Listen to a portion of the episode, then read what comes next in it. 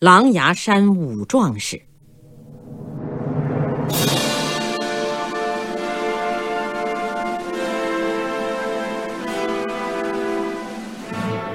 一九四一年秋，日寇集中兵力向我晋察冀根据地的狼牙山区大举进犯。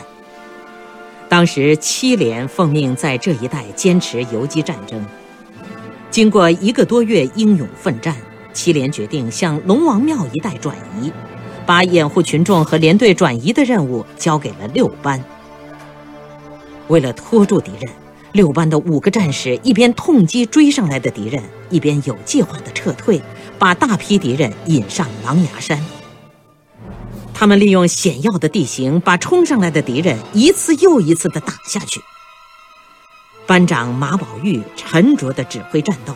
让敌人走近了，才命令狠狠地打。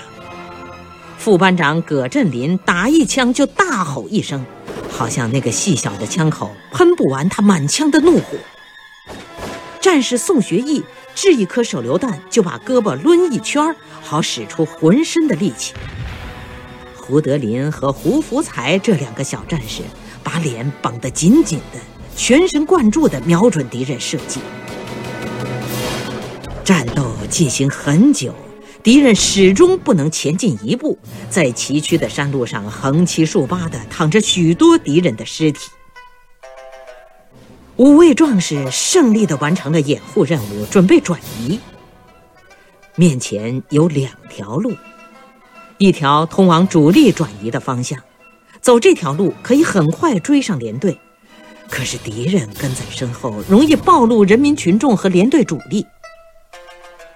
另一条是通向三面悬崖的莲花瓣棋盘陀顶峰，走哪一条路呢？为了保护人民群众和连队主力，班长斩钉截铁地说了一声“走”，带头向莲花瓣走去。战士们热血沸腾，紧跟在班长后面。他们知道，班长要把敌人引上绝路。五位壮士。一面向顶峰攀登，一面依托树和岩石向敌人射击。山路上又留下了许多具敌人的尸体。他们把敌人引上了三面都是悬崖的狼牙山顶峰。五位壮士居高临下，继续向敌人射击。不少敌人坠落山涧，粉身碎骨。这时候，班长负伤了，子弹打完了。只剩下胡福才手里一颗手榴弹，他刚要拧开盖子，班长抢前一步夺过手榴弹，插在腰间，猛地举起一块磨盘大的石头，大声喊道：“同志们，用石头砸！”顿时，石头像雹子一样，带着武壮士的决心，带着中国人民的仇恨，向敌人头上砸去。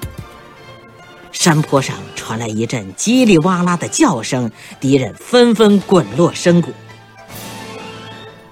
又一群敌人扑上来了，班长嗖的一声拔出手榴弹，拧开盖子，用尽全身力气掷向敌人。随着一声巨响，手榴弹在敌群中开了花。五位壮士屹立在狼牙山顶峰，眺望着人民群众和部队主力远去的方向。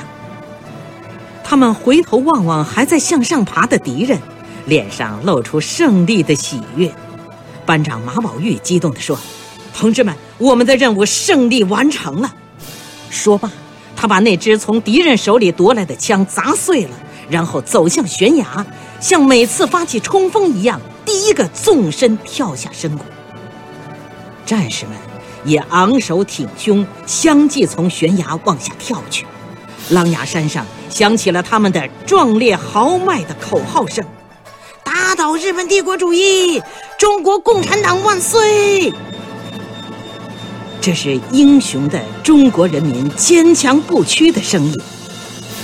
这声音惊天动地，气壮山河。